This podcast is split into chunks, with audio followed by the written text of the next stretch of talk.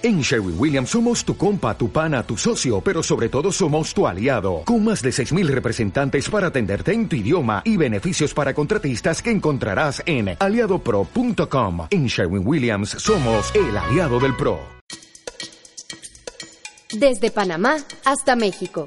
Sígale el pulso a la información mesoamericana desde la visión de los movimientos sociales. Informativo Voces Nuestras, una producción de la Asociación Voces Nuestras. Hola, ¿qué tal? Gracias por sintonizarnos esta semana aquí en el informativo mesoamericano Voces Nuestras. Les saluda Fabiola Pomareda García desde San José, Costa Rica. Gracias a la red de corresponsales y a Leonardo León en los controles. Vamos con los titulares para esta semana. En El Salvador, personas trabajadoras se manifestaron contra las políticas económicas neoliberales que afectan a los más pobres. Mujeres reflexionan sobre los avances en equidad política y las amenazas de cara a las elecciones presidenciales en Panamá. En México presentan el Atlas de la Agroindustria, una herramienta investigativa que puede ser usada por las organizaciones comunitarias. En Guatemala, el defensor de la tierra y el territorio Abelino Chubcaal estuvo dos años en prisión criminalizado por una empresa bananera.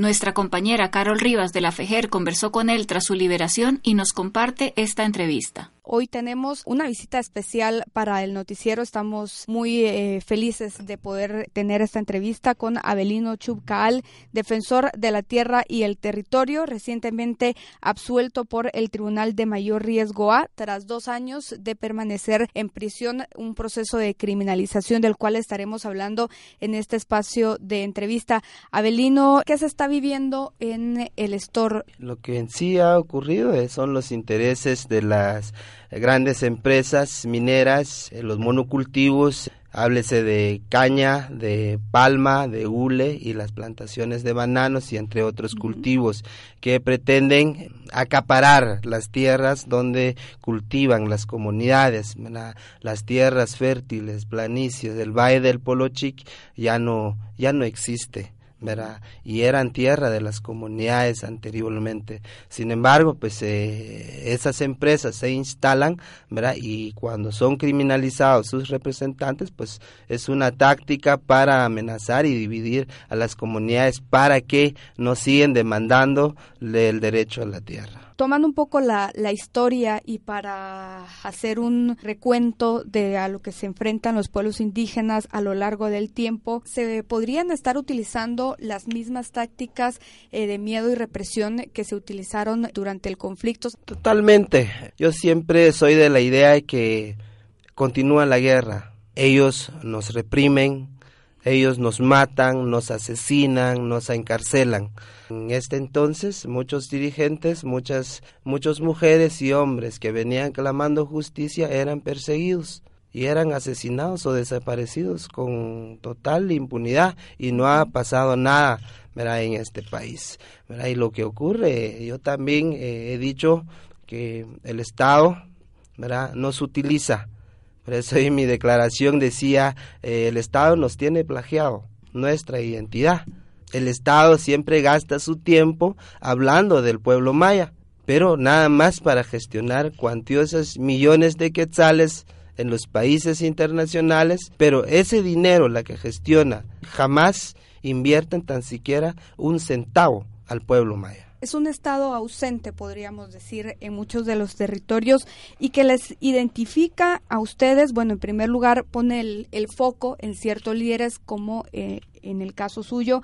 ¿Cómo empieza entonces a manejarse ese discurso para poner a la población en contra de las personas que están defendiendo la tierra y el territorio? Lo que nunca ha comprendido el Estado de Guatemala, el gobierno en sí o las instituciones que eh, están ahí para eh, responder o resolver la demanda por la tierra, ¿verdad? las comunidades viven en su tierra, viven en su territorio. Por eso yo también decía que el mismo Estado genera violencia contra estas comunidades, ¿verdad? Y el mismo Estado ha sido serviles de los poderosos, ¿verdad? Para ir terminando con los territorios o o las comunidades, incluso quitando las tierras, despojando las tierras de las comunidades. La gente dice, escúchanos, Queremos que, nos, eh, que, nuestro, que nuestro Estado, que nuestro gobierno nos auxilie. Queremos que nos devuelven las tierras que se nos ha devuelto. Sin embargo, como el nivel de corrupción y con total impunidad que impera en las autoridades a nivel municipal, a nivel departamental, y tómase en cuenta también que las personas que están en el poder político público están ahí por un compromiso político y eso ocurre en cada periodo de gobierno. El Tribunal de Mayor Riesgo A en su resolución decía precisamente que no había ninguna prueba en contra suyo. ¿Podemos hablar de un sistema de justicia que está cooptado, como usted mencionaba anteriormente? Totalmente. Este alto tribunal, pues eh, no cualquier tribunal, es un tribunal A, ¿verdad? No como la que enfrenté en Puerto Barrios, un juez totalmente se evidencia su mala fe en mi contra, ¿verdad? Ese ya no se debería llamar juez, pues los jueces son las que imparten justicia, ¿verdad? Como a estas tres personas las que estuvieron en este tribunal.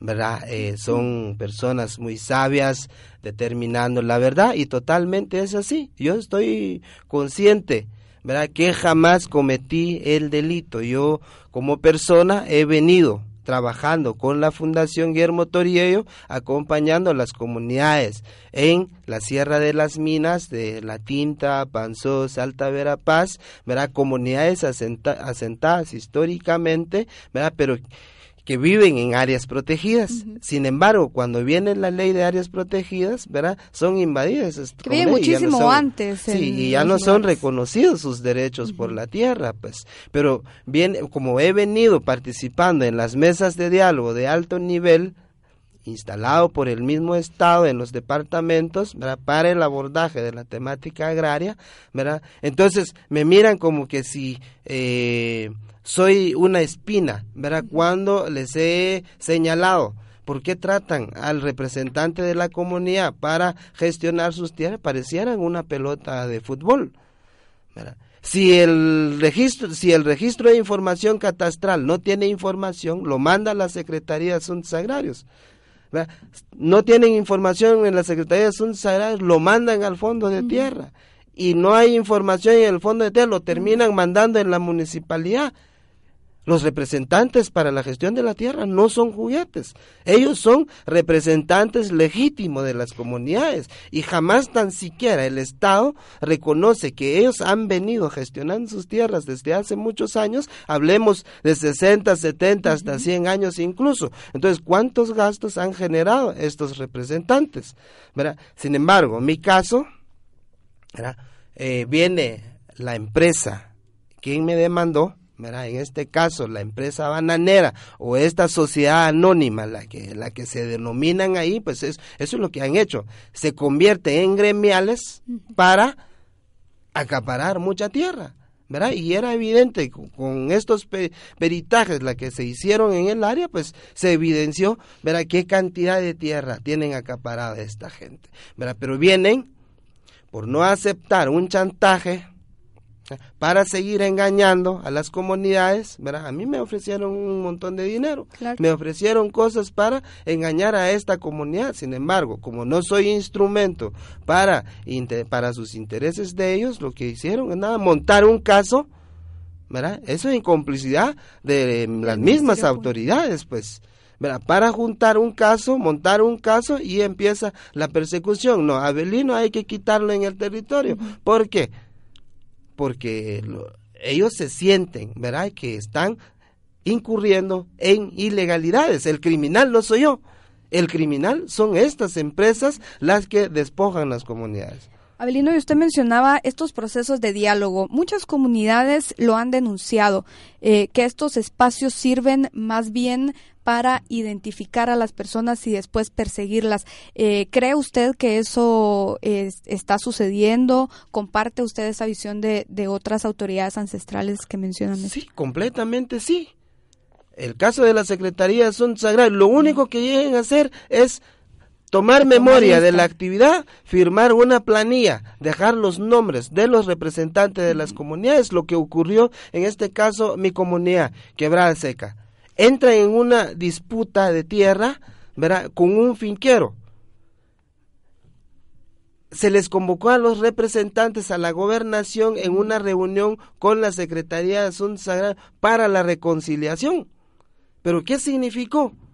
Cada vez cuando termina la reunión se le entrega una copia de la memoria de la reunión y los nombres de las, de las personas que participan. Los datos personales. Sí, los datos personales. Y al final de cuentas fueron asesinados. Ahí está eh, Alberto, Sebastián, Catalina. Son profesionales. Están en la Universidad de San Carlos, en Río Dulce, regresando para la comunidad cuando fueron emboscados en el golfete de Río Dulce. Nada, no han hecho tan siquiera justicia, no se ha hecho investigación al respecto.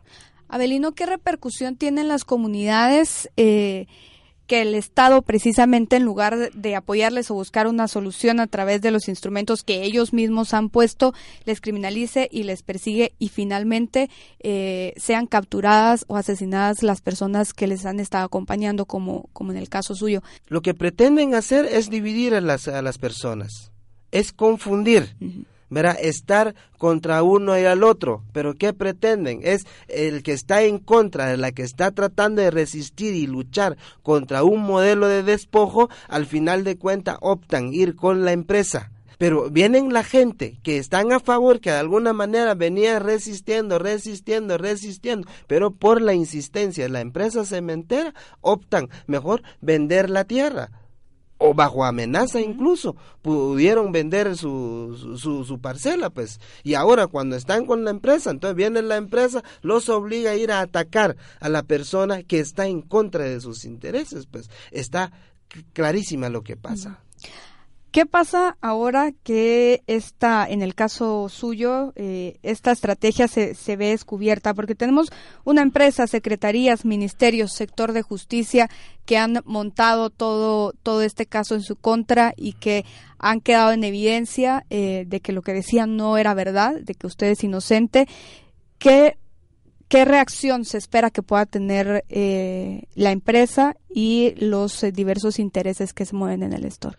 Mira, eh, está clarísima una eh, qué seguimiento para hostigarme, para seguir deslegitimándome, ¿verdad? pero no lo tenemos miedo. O sea, ya evidenciamos, ya mostramos nuestra inocencia que están buscando nada más para eh, que esté seguro sus intereses allá, ¿verdad? Y se prestan las autoridades estatales. Pues yo eh, venía confiando con los operadores de justicia y sigo confiando mm, porque no todos. Por ejemplo, este tribunal, habrá otro tribunal, ¿verdad? O, o la mayoría de los operadores de justicia, pues eh, también están conscientes de comprender la realidad, de entender, de determinar la verdad ante una persecución como la que viví, no como a otros, son una minoría las que se prestan para ser cooptados y al final de cuentas terminan favoreciendo los intereses empresariales. ¿Qué ha cambiado en Abelino Chubcal después de estos dos años eh, de prisión, estos dos años de criminalización? Yo tenía seguro, ¿verdad?, que lo que intentaron hacer es humillarme.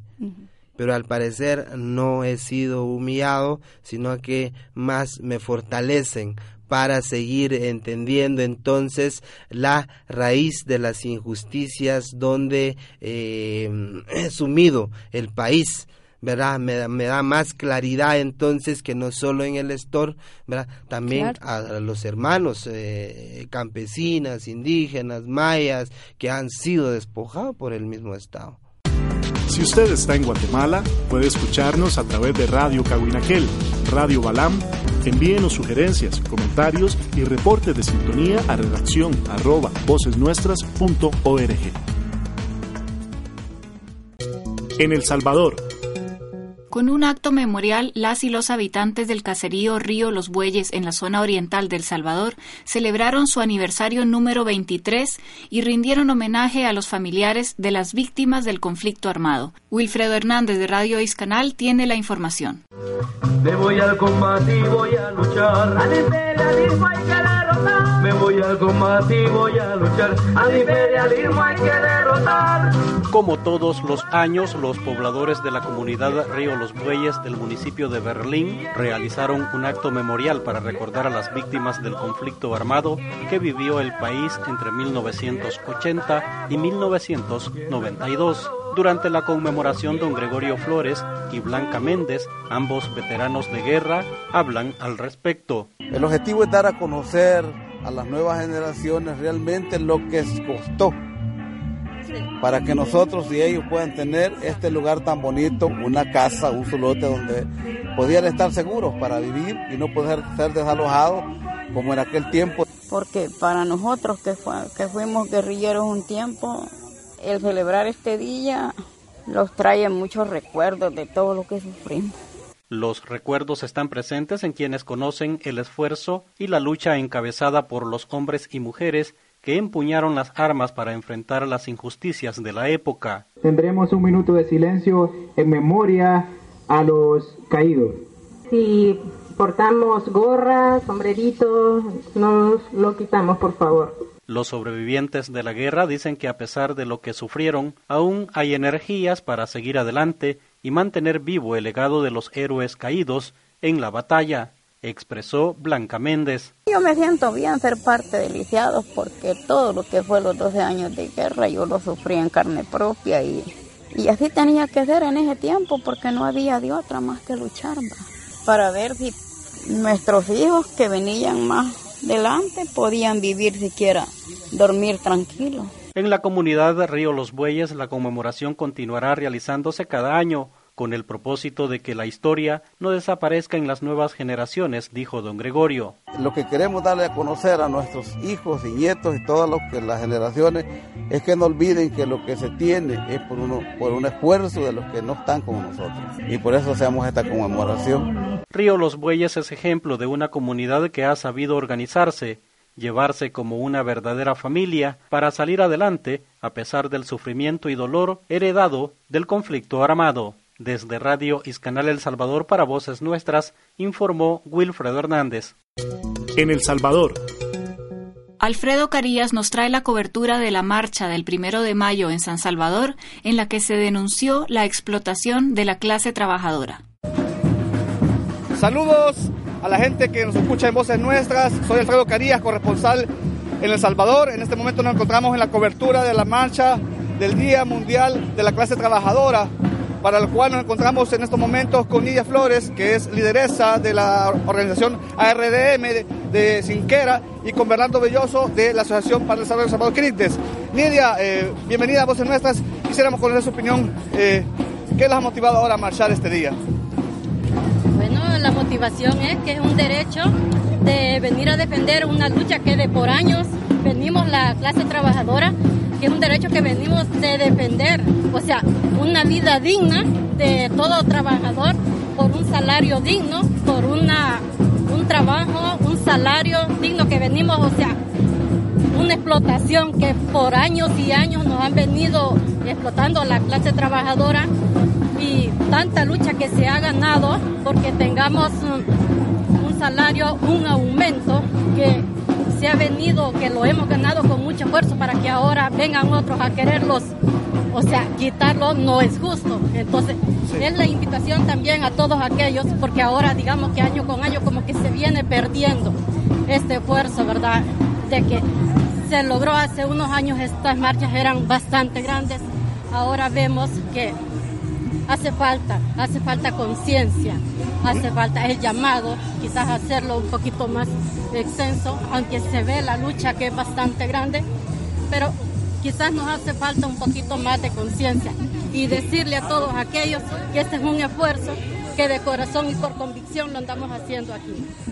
En ese aspecto, mencionamos Tenidia y Bernardo, eh, eh, El Salvador está ahorita pasando una transición eh, en el aspecto político electoral, con un presidente electo que muchas organizaciones sociales, ambientalistas tienen sus dudas al respecto de que realmente haga, cambios sustanciales para el país en beneficio de la población. En el tema agua, por ejemplo, específicamente, ¿cuál es tu valoración al respecto de ahora en una nueva coyuntura política que va a pasar El Salvador? Bueno, en primer, en primer lugar, haciendo honor a esa gesta histórica que hicieron mujeres en los sindicatos allá en Chicago hace 133 años, consideramos que es necesario seguir en esta lucha, dado que las políticas económicas neoliberales que se están implementando en la región, en El Salvador, eh, sin duda alguna a quienes afectan más directamente a la, a la clase trabajadora, a la clase obrera y a la gente pobre.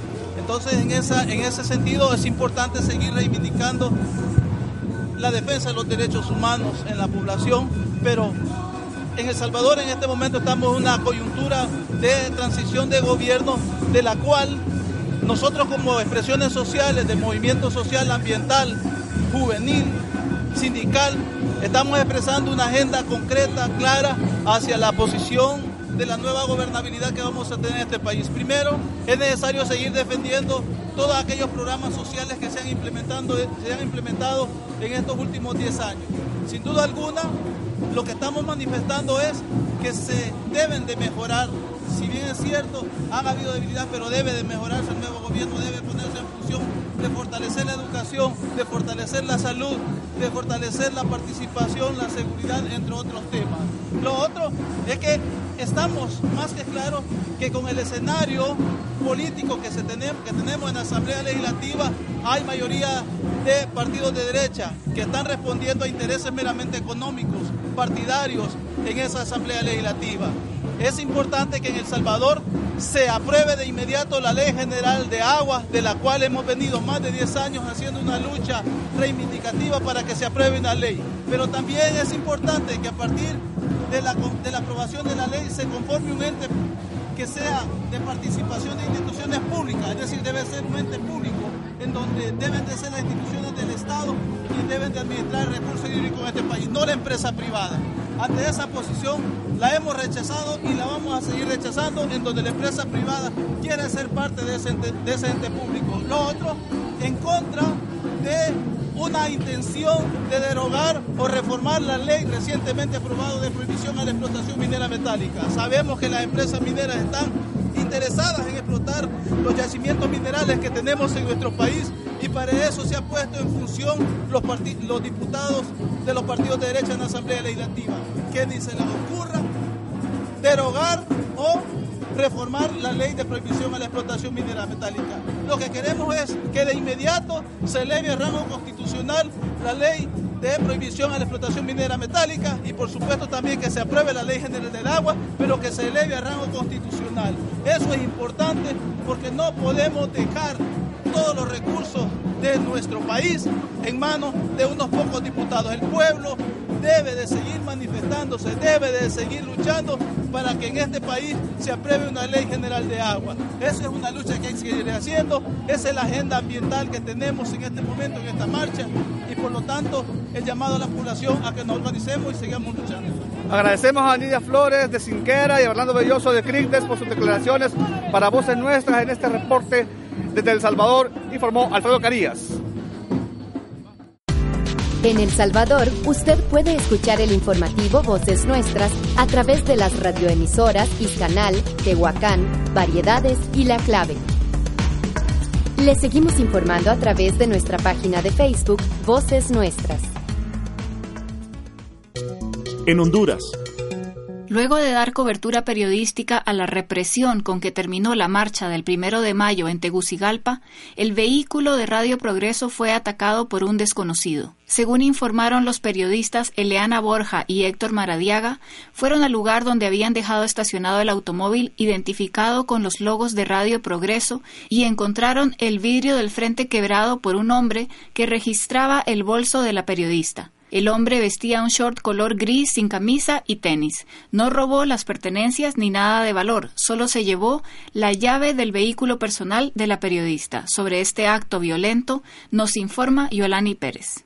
Hola, ¿qué tal? ¿Cómo están amigos y amigas que nos sintonizan? El director de Radio Progreso, el padre Ismael Moreno, hizo pública esta denuncia, asegurando que existe sospecha que el vehículo fue víctima de ataques de manos y decisiones de la oficialidad del Estado de Honduras, que actualmente es conducida por el señor Juan Orlando Hernández. De manera oficial y como mm, una responsabilidad de eh, como Radio Progreso y como director de la misma, eh, quiero dar a conocer a la opinión pública que a las 12 del día de, de hoy, primero de mayo, nuestra unidad móvil, nuestra radio, eh, nuestro nuestro equipo de el vehículo de, nuestra radio Progreso en Tegucigalpa, eh, situado, estaba estacionado a tres cuadras del Congreso Nacional y a una media a una media cuadra de donde estaban efectivos de la policía y del ejército. En ese momento, nuestra nuestro carro con logo identificado con el logo de Radio Progreso fue severamente atacado, los vidrios fueron rotos, nuestro radio estaba, como sabemos, nuestra radio en estaba transmitiendo las los acontecimientos, las movilizaciones y los actos también de represión que fueron víctimas nuestro nuestra población por por ejercer el derecho a movilizarse públicamente en este primero de mayo.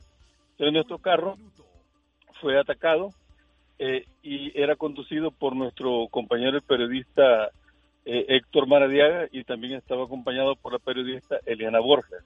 Resulta que eh, Eliana Borges había dejado la cartera dentro del vehículo y fue abierta, pero no tocaron absolutamente nada. Tampoco tocaron el, el radio, el equipo de radio, es decir, quedó ahí todo, solamente es la expresión del daño físico de que fue víctima nuestro, nuestro vehículo. Eh, nosotros tenemos la responsabilidad de expresar no solamente nuestra preocupación, sino la sospecha de que nuestro vehículo fue víctima de un ataque procedente de, mm, de manos y decisiones que seguramente pueden estar procediendo de la oficialidad del Estado de Honduras, que actualmente es conducida por el señor Juan Orlando Hernández. Desde el Comité por la Libre Expresión Se Libre se condenó este ataque y se enmarcó como parte de los acontecimientos que se dan en medio de una serie de agresiones en contra de periodistas, quienes están cubriendo las acciones ciudadanas en rechazo del actual gobierno de Juan Orlando Hernández. Desde Radio Progreso en Honduras, este fue un reporte de Yolani Pérez. En Honduras, el informativo Voces Nuestras se escucha a través de Radio Progreso y Radio Extrema FM. Si desea recibir nuestro boletín electrónico semanal, escríbanos a redacción arroba vocesnuestras.org. En Costa Rica, Activistas ecologistas solicitaron a la Sala Constitucional que no permita que en el país se sigan registrando plaguicidas que no han sido evaluados en su riesgo ambiental y de salud. La semana pasada se llevó a cabo una concentración y firma masiva de peticiones. Esta es una colaboración de Alberto Castro desde la Asociación Voces Nuestras. El pasado jueves, decenas de personas se concentraron frente a los tribunales de justicia en San José para protestar contra las desregulaciones que ha aprobado el gobierno que permiten la entrada al país de plaguicidas sin controles sanitarios, ambientales ni de efectividad agrícola. Esa tarde se realizó una firma masiva de personas que apoyaron una acción legal interpuesta por el Movimiento de Agricultura Orgánica Costarricense, MAOCO, contra los decretos que facilitan el registro y venta de los agroquímicos. De acuerdo con datos de MAOCO y de la Federación para la Conservación del Ambiente, FECON, en el país existen aproximadamente 3.000 registros de agroquímicos y la mayoría no han sido valorados integralmente por el Ministerio de Salud. Eso quiere decir que este ministerio no ha analizado los efectos de la toxicología crónica, lo que pone en alto riesgo a la gente que aplica directa o indirectamente estos productos. A continuación, nos habla Pedro Salguero, integrante del colectivo ecologista Bloque Verde. Bien, mi nombre es Pedro Salguero, eh, participo en el colectivo ecologista Bloque Verde. El día de hoy estamos acá en los tribunales de justicia de San José Centro apoyando la manifestación eh, a favor de la firma de la coadyuvancia a, a favor de la acción de inconstitucionalidad contra el decreto ejecutivo número 41481-MAC. Este decreto indica el registro y el ingreso de plaguicidas a Costa Rica sin su debido estudio técnico. Sí, básicamente bueno, son tres decretos principalmente de los que están impugnando 39995 40059 y 41481. Todos estos permiten el ingreso de plaguicidas sin estudios técnicos, además de que uno de estos elimina la participación del Ministerio de Ambiente y Energía y del Ministerio de Salud en cuanto a los estudios ecotoxicológicos y toxicológicos de agrovenenos. Por tanto, el MAG o el Ministerio de Agricultura quedaría como la única entidad responsable de dar visto bueno para estos productos, eh, mientras que no tiene capacidad de revisión en cuestiones ambientales ni en cuestiones de salud. Eh, otras implicaciones de los plaguicidas sin estudios técnicos también pueden, eh, o como pretenden indicar en el Ministerio de Agricultura y Ganadería, eh, que se agilice el registro de plaguicidas que ya tienen tiempo eh, o que están rezagados en su registro. Sin embargo, muchísimos de estos plaguicidas ya se encuentran como se dice popularmente, baneados o prohibidos en otros países y aquí, y aquí se quieren aprovechar estos decretos para actualizar estos registros y permitirle que se utilicen. otra eh, situación se da respecto a los impactos en la agricultura orgánica, en agricultores y agricultoras y campesinos, o el registro de este tipo de productos sin estudios técnicos y que por otro lado no llevan un aval del Ministerio de Salud y del Ministerio de Ambiente y Energía, el impacto que puede tener en la agricultura orgánica es, por ejemplo, eh, hay fincas agrícolas orgánicas que colindan con fincas de producción agrícola convencional. Al utilizar ciertos productos que podrían ser registrados y utilizados basándose en estos decretos ejecutivos, y podría haber deriva de estos plaguicidas hacia las fincas orgánicas impactando directamente en las fincas, puesto que estas deben ser certificadas varias veces al año y uno de estos eh, rubros para certificarse orgánicamente es estar completamente libre de plaguicidas. Si incluso encontrasen algún plaguicida que está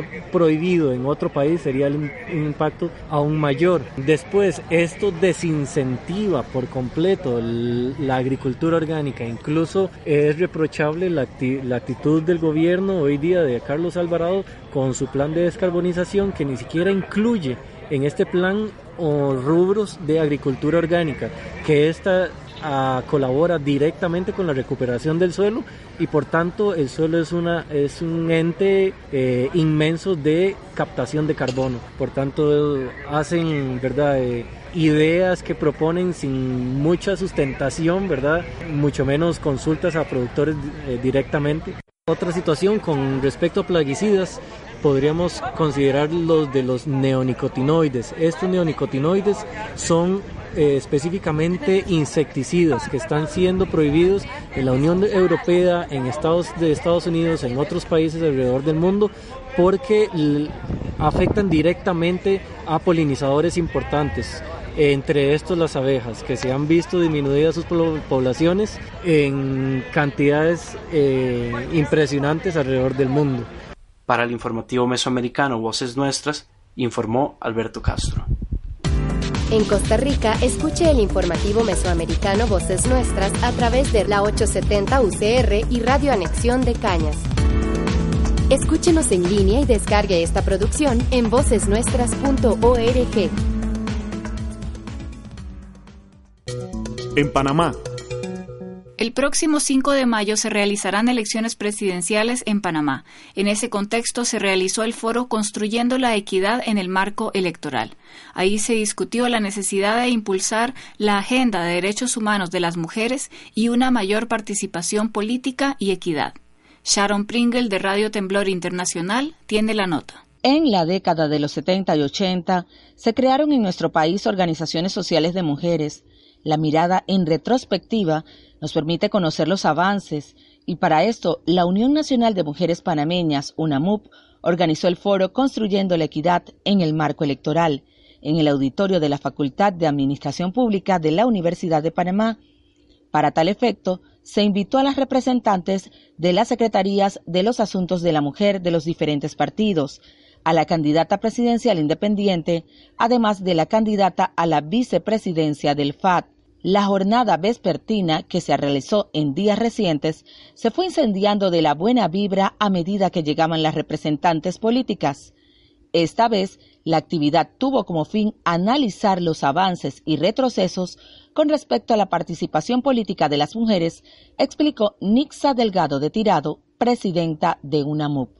Se habló sobre todo que habían avances, que no habría, no podemos hablar de retrocesos eh, por cuanto se han estado logrando aspectos importantes en esta participación, aun cuando se mira un relativo estancamiento o falta de cumplimiento en la legislación que hay respecto a la paridad y a la participación eh, de, de las mujeres en la vida eh, institucional a nivel de jerarquías más altas.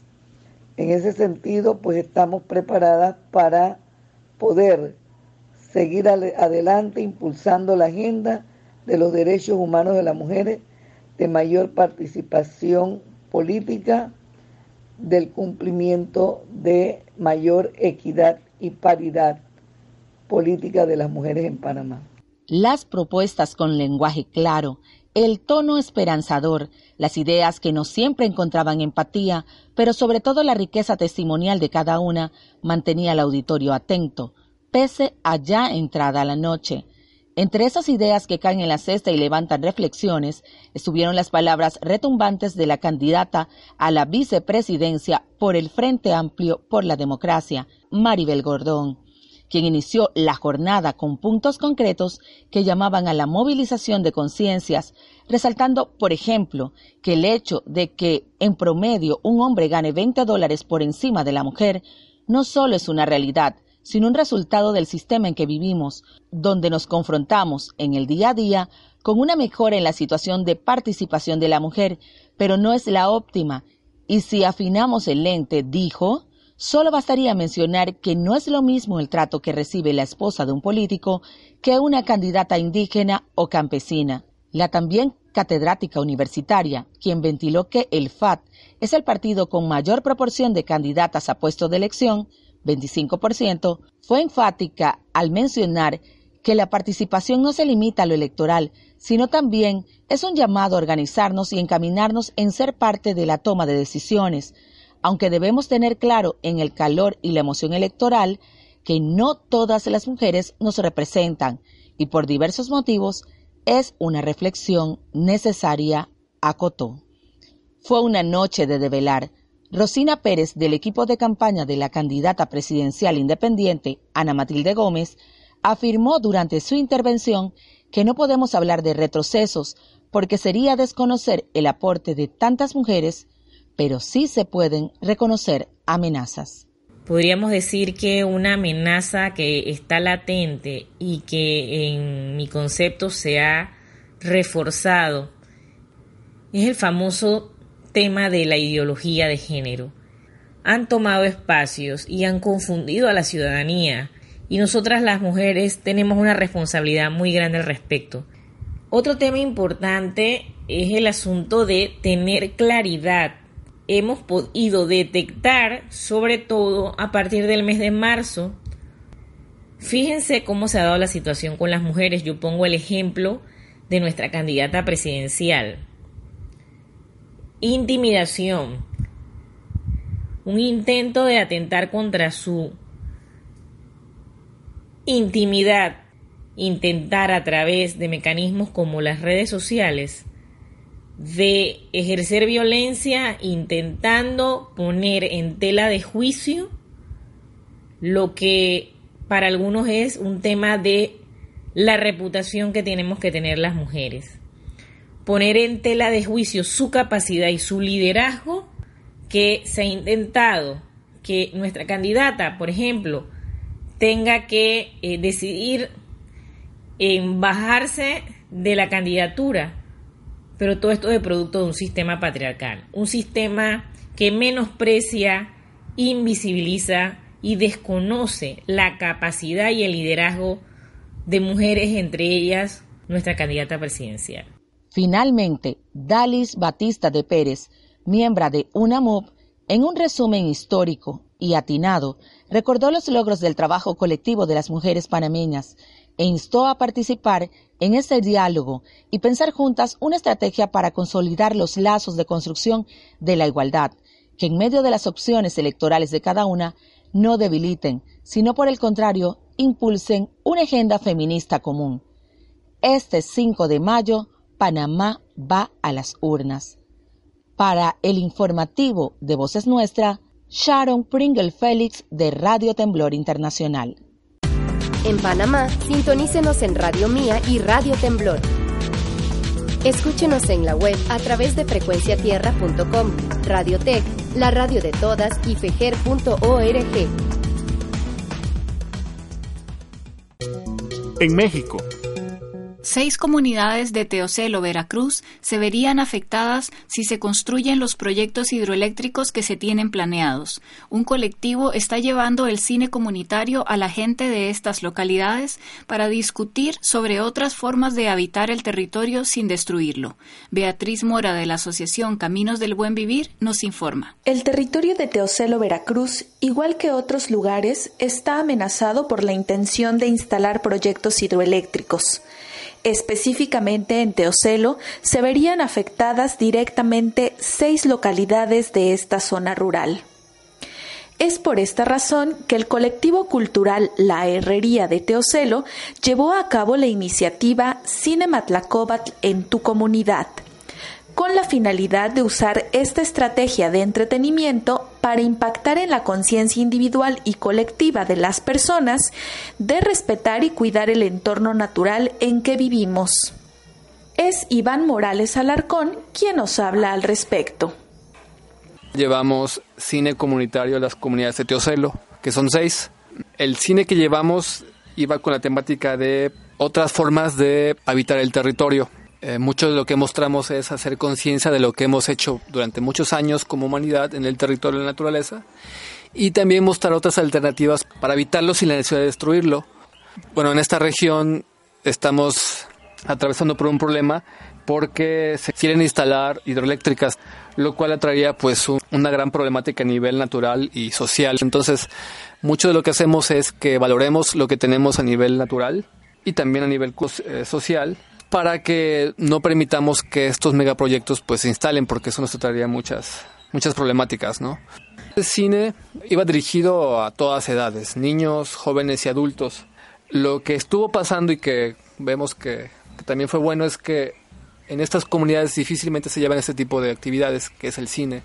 Difícilmente la gente de esta localidad va, va a un cine a la gran ciudad. Entonces, lo que pasó es que el público en su mayoría fueron niños lo cual lo vemos muy bien porque creemos que desde los niños podemos ir sembrando otras formas de habitar ese territorio, ¿no? ¿Cuáles fueron algunas de las temáticas que se abordaron en estos documentales? Una fue eh, la permacultura, la importancia de la permacultura y por qué, por qué sirve. Otra es valorar lo que tenemos, que es mucha agua en la región y que pues tenemos que buscar otras formas para, para cuidarla, para mantenerla con nosotros. Una más fue mm, el tema de proyectos hidroeléctricos, también el, tema de la basura, qué podemos hacer con la basura. Un documental retrata muy bien que con la basura podemos crear o reutilizar la basura que a veces tiene muchos beneficios, ¿no?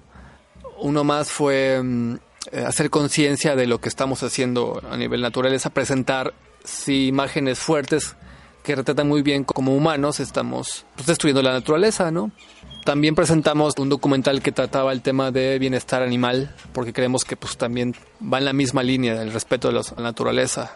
También presentamos uno sobre cómo crear un baño seco, que también creemos que mucha gente no, tal vez no lo conocía, pero al ver que son fáciles de construir, que tienen muchos beneficios, pues es muy bueno porque se están presentando otras alternativas para que la gente tiene que conocer para vivir de una manera más respetuosa con el ambiente.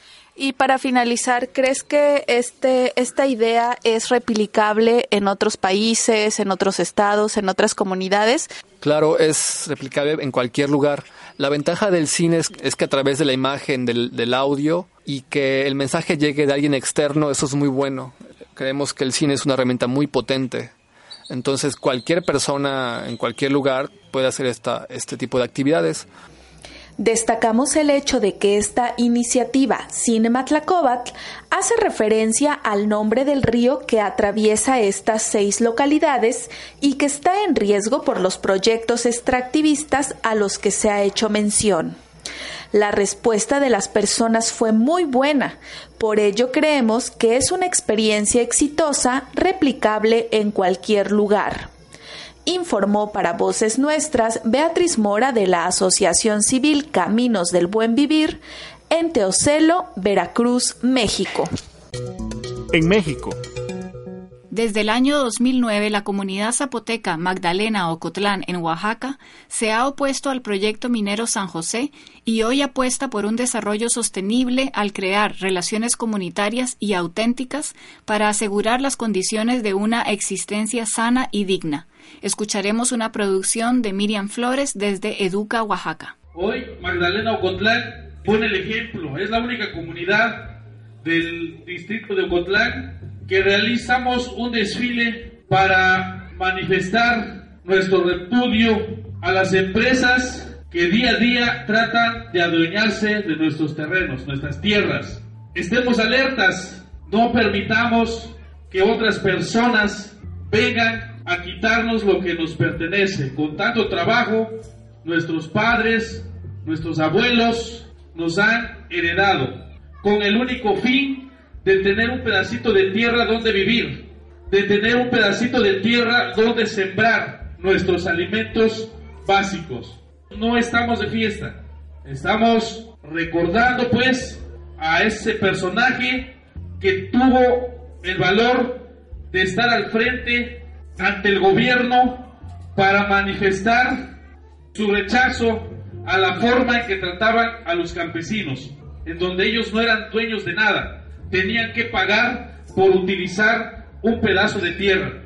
Con un desfile y una sesión solemne de su cabildo, Magdalena Ocotlán, comunidad indígena zapoteca de los valles centrales de Oaxaca, se declaró este 10 de abril, en el marco del primer centenario del asesinato de Emiliano Zapata, como territorio prohibido para la minería.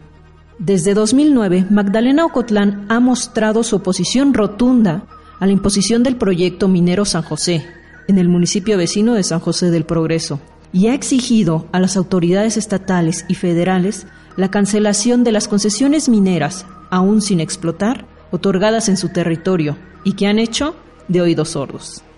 Cabe destacar que ante las intensas lluvias de octubre del año pasado, la gigantesca presa de Jales que almacena desechos mineros de la empresa minera Fortuna Silver Mines que opera en San José del Progreso se desbordó en dos ocasiones. Como consecuencia, el río Coyote, que nace en la parte alta de San José del Progreso, donde se encuentra ubicada la presa de Jales, sufrió una alteración en su cauce. Sus aguas cristalinas pasaron a enturbiarse de una corriente blanquecina, acto que alertó a la comunidad, pues estas aguas desembocan en un retén utilizado para labores de pastoreo de animales y además surte a los pozos que abastecen de agua potable a Magdalena Ocotlán. Han pasado seis meses desde aquello y las autoridades federales solo han ofrecido un discurso carente de argumentos, que termina ofendiendo a los integrantes de la comunidad afectada. Es decir, no solo no resuelve los problemas, sino que además los minimiza o los niega, y en el proceso descalifica a sus gobernados, generando otra forma de violencia, la verbal. Mi nombre es Miriam Flores y en esta ocasión el Espacio Social de Servicios para una Educación Alternativa presenta las voces de una comunidad que en medio de la crisis ambiental que vivimos a escala global, apuesta por un tipo de desarrollo sostenible al crear relaciones comunitarias y auténticas para asegurar las condiciones de una existencia sana y digna para más de una generación a futuro. En correspondencia con nuestra historia, queda estrictamente prohibida cualquier actividad de prospección, exploración y explotación de minerales, así como de cualquier proyecto nacional o transnacional que tenga por objeto modificar o extraer los bienes naturales de nuestro territorio. Ante esta embestida territorial en contra de diversas comunidades de Oaxaca, la resistencia ciudadana se ha organizado y así conformó el Frente No a la Minería por un Futuro de Todas y Todos, integrado por 16 comunidades y organizaciones de los valles centrales, que le ha exigido al presidente de la República se respeten sus derechos colectivos a la libre determinación, autonomía y medio ambiente sano, frente a la inaceptable imposición de concesiones mineras. A continuación, a Doris Carmona, quien nos explica las estrategias comunitarias y legales para exigir se respeten los derechos colectivos hay un grupo de comunidades, ejidos también, que desde el 2015, un poco antes, han estado organizando en la defensa de sus territorios. Primero, comunidades más en el valle de Ocotlán, en el valle de Jutla también, y este proceso de defensa de los territorios en los valles, digamos que se ha ampliado a comunidades de Tlacolula. Entonces, actualmente hay alrededor de 12 comunidades que integran un frente no a la minería por el futuro de todas y todos, ¿no? Que se recientemente se ha denominado así, pero que como decía desde el 2015 han estado organizándose, han estado capacitándose, formándose también en términos de cómo hacer una defensa más integral, una defensa más amplia frente al proyecto minero en San José del Progreso, que además ha querido ampliarse a estas comunidades. Todas estas comunidades que participan en el frente son comunidades que sus territorios han sido concesionados, que cuentan con una, dos o tres concesiones mineras, ¿no? que la Secretaría de Economía ha otorgado a empresas extranjeras para la explotación de minerales, ¿no? sin que estas comunidades estén informadas ¿no? Haya, o hayan sido consultadas. En el caso de Magdalena Ocotlán ha estado participando en este proceso también de defensa desde el 2015 se ha mantenido firme en su no a las, al proyecto minero San José, a la expansión del proyecto minero San José, y que esta, mm, digamos, determinación de no a los proyectos mineros dentro de su territorio se ha expresado a través de un acuerdo de asamblea de ciudadanos y ciudadanas a partir del derrame de la presa de Jales al río El Coyote y que recientemente también quedó expresada esta voluntad a través de un acta de sesión de cabildo municipal donde se ratifica o la autoridad municipal reafirma ¿no? su acuerdo y su determinación de que no van a permitir proyectos mineros dentro de su territorio y que como autoridades también municipales no van a firmar acuerdos, no van a firmar permisos y no van a promover este tipo de proyectos al interior de la comunidad de Magdalena Ocotlán, ¿no? En este mismo sentido, otras comunidades. En México, el grupo ETC es una de las organizaciones que participó en la presentación del Atlas de la Agroindustria hace unos días en la Ciudad de México. Verónica Villa, del grupo ETC, explica en qué consiste esta herramienta y las propuestas que trae. La información con Sandra Luz Cruz, de Radio Guayacocotla. Lo que está matando a la gente en el mundo tiene que ver con su alimentación. El pasado 23 de abril se presentó en la Ciudad de México el Atlas de la Agroindustria. ¿Sobre qué trata este Atlas? Nos lo explica Verónica Villa del grupo ETC. El Atlas es una herramienta de educación popular y formal. Tiene mapas y gráficos con información muy investigada, muy dura, pero al mismo tiempo accesible para todos en textos breves y directos. Algunos de los temas que trata son el acaparamiento de tierras mediante la renta, el agotamiento y contaminación del agua, la destrucción de los suelos por los fertilizantes, el monopolio de las semillas, los nuevos transgénicos, la epidemia mundial de obesidad, la explotación de los jornaleros en los campos de cultivo y la violación de los derechos de los trabajadores en la agroindustria en la siembra, en el procesamiento y en los restaurantes de comidas rápidas o los supermercados. Participó en la presentación del Atlas de la Agroindustria Luis Bracamontes, un joven fundador de la cooperativa La Imposible. Ellos se esfuerzan en crear circuitos de intercambio de comida sana que no pase por los supermercados. Luis nos aconsejó evitar los OCNIs, que son objetos comestibles no identificados refiriéndose a las bolsas de galletitas, jugos, salchichas, sopas, papitas y demás comestibles que en sus ingredientes tiene nombres impronunciables de químicos, saborizantes y conservadores. Silvia Ribeiro del grupo ETC, otra de las presentadoras, explicó, decir agroindustria es decir daños. Este es un atlas de los daños. Agroindustria es enfermedad. En 50 años pasamos de una agricultura descentralizada, que no usaba químicos o semillas mejoradas, que daba de comer a las familias de los agricultores y al resto de la población sin pasar por los monopolios de los granos, los agrotóxicos o las fábricas procesadoras. Actualmente las enfermedades que matan a los pueblos no son enfermedades transmisibles, no son los desastres naturales, las epidemias, los accidentes o las adicciones. Lo que está matando a la gente en todo el mundo son las afecciones relacionadas con la mala alimentación. Y como comer es algo que no podemos evitar, el mercado agroalimentario es la industria más grande del mundo, aún más que la industria de energía, de automóviles o de la construcción. Finalmente, Alejandro Calvillo, de la organización llamada El Poder del Consumidor, explicó que en América Latina los mexicanos son los mayores consumidores de comida chatarra para las agroindustrias es muy importante eliminar la diversidad y la tradición de las dietas locales y explicó que en los últimos años el consumo de frijol ha bajado en México al 50%. Así que de la presentación del Atlas de la Agroindustria salieron propuestas muy posibles de llevar a cabo, como desprestigiar a los OCNIs, revalorar las comidas de nuestras comunidades y evitar los supermercados. Desde México, para el informativo Voces Nuestras, Sandra Luz Cruz. En México, el informativo Voces Nuestras suena a través de Radio Teocelo y Radio Guayacocotla. Escúchenos en línea y descargue esta producción en vocesnuestras.org. Si tiene información, sugerencias o comentarios, le invitamos a escribirnos a redacción arroba vocesnuestras.org. En Twitter somos Voces Nuestras. Y llegamos al final de esta edición del informativo mesoamericano Voces Nuestras. Muchas gracias por acompañarnos. Gracias también a la red de corresponsales y a Leonardo León en los controles. Hasta pronto.